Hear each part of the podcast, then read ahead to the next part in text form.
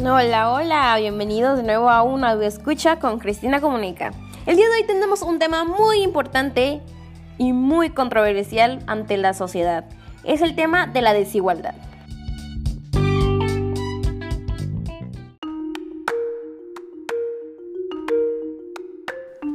No todas las personas conocen el tema de desigualdad, porque puede ser que fuiste o eres una persona que goza sentirse más que otras personas.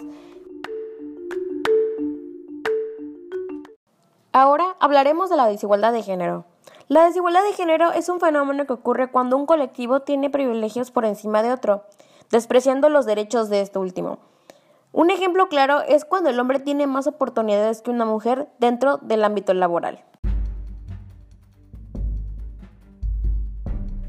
Otro ejemplo de desigualdad de género sería cuando una mujer es humillada o es menospreciada por un padre o esposo. Pero claro, esto no sucede solo en la familia, sino de igual manera en el trabajo.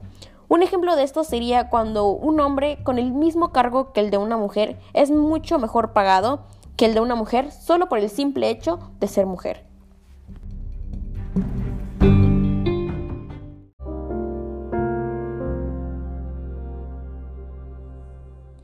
Derivado de las desventajas en las que se enfrentan las mujeres en el ámbito laboral, se dice que las mujeres tienden a ser más vulnerables por ingresos, es decir, no tienen carencias sociales, pero sus ingresos son inferiores a la línea del bienestar.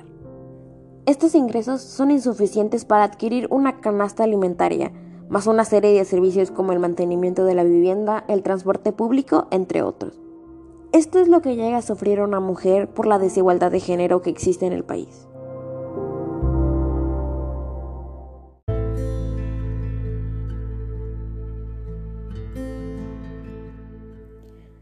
Las tareas del hogar, como por ejemplo las tareas domésticas o el cuidado de los niños, todavía se sigue viendo como tareas más vinculadas a la mujer que al hombre, porque se piensa que el hombre puede perder su masculinidad ante los demás hombres. Esto solo por el simple hecho de poder ayudar en casa.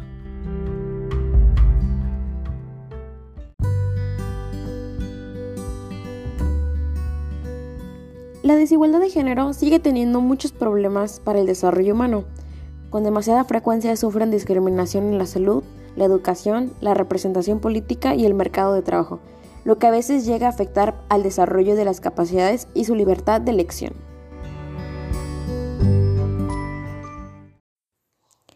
Aunque de igual manera, las mujeres no ocupan un cargo ejecutivo en los partidos políticos, ya que solo el 38% de estas son mujeres y el 90% de los jefes del Estado del mundo son hombres.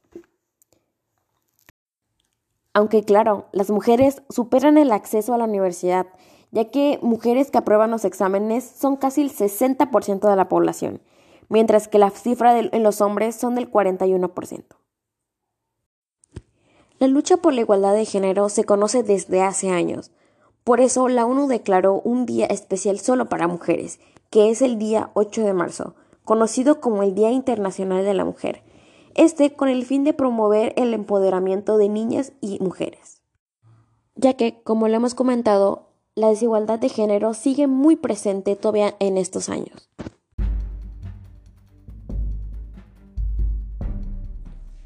Las mujeres sufren más violencia física por parte de un hombre, ya que como dicen, las mujeres se les conoce como el sexo débil del país, en lo cual yo no estoy tan de acuerdo, ya que las mujeres a veces llegan a ser el sustento de una familia completa. Ellas buscan la manera de llevar la comida en una casa, la cual depende de ella. En algunas veces salen adelante sin ayuda de ninguna persona que las apoye.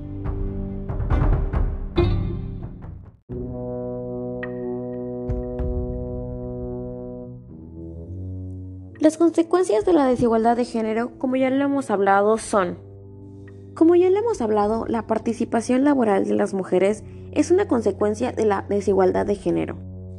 De igual manera, la falta de ingresos tiene consecuencias dentro y fuera del hogar. Pero de igual manera, en el ámbito familiar también las mujeres sufren de desigualdad de género por parte de su pareja. Muchas mujeres algunas veces no tienen el poder de tomar decisiones dentro de un hogar. Y como ya lo hemos hablado, existe una gran violencia física por parte del hombre hacia la mujer.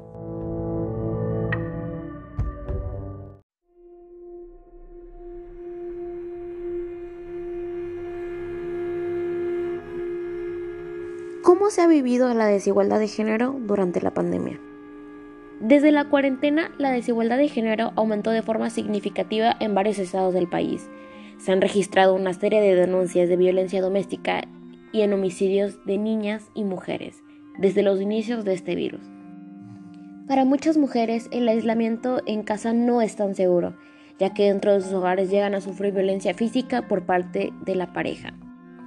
Y esto ha hecho pensar a muchas mujeres si es más riesgoso el virus o la violencia que viven dentro de su hogar día con día.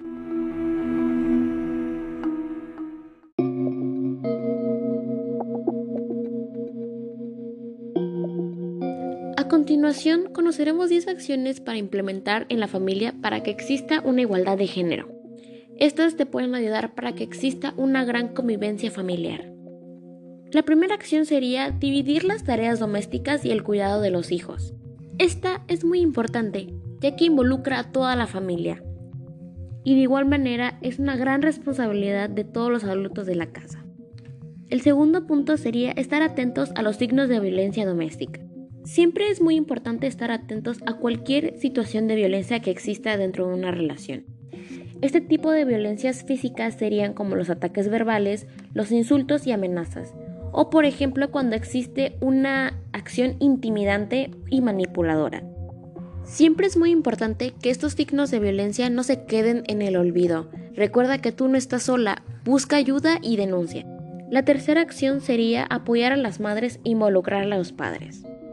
Siempre es muy importante que un padre esté involucrado en los asuntos familiares de sus hijos o de su esposa. Nunca dejar que un hombre se deje de involucrar en asuntos familiares.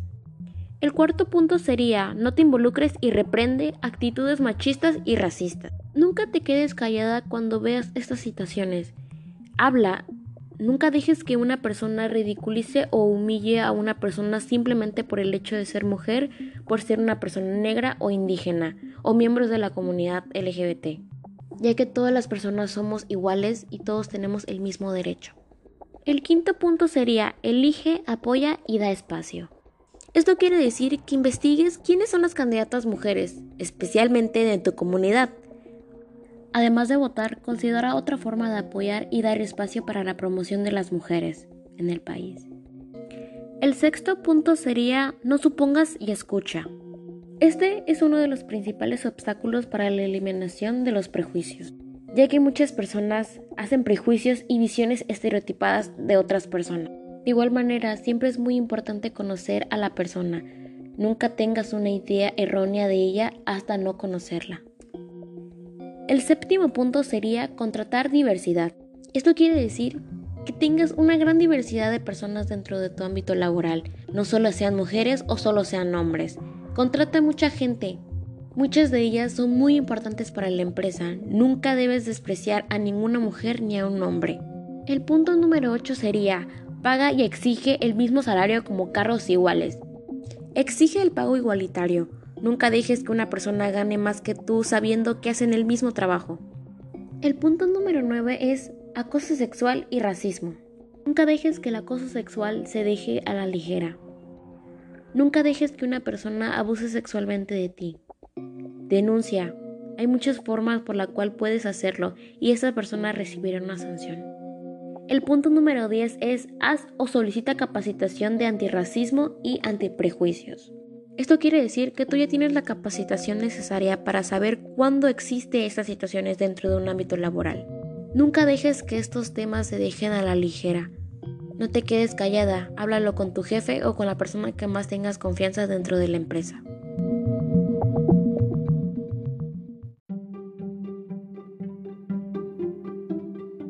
Y pues bueno, hemos llegado al final de este audio escucha. Y en conclusión, si estás sufriendo de desigualdad de género, no te quedes callada, háblalo. Nunca dejes que una persona pisotee tus derechos. Y de igual manera para los hombres, nunca debes aceptar que haya desigualdad de género en tu persona. Nunca debes aceptar que una persona pase por encima de ti, no importando si es hombre o es mujer. Respeto es muy importante dentro de una familia y dentro de un ámbito laboral. Recuerden que pueden dejar sus comentarios en la página oficial de Facebook y de igual manera no se les olvide seguirnos en todas nuestras redes sociales.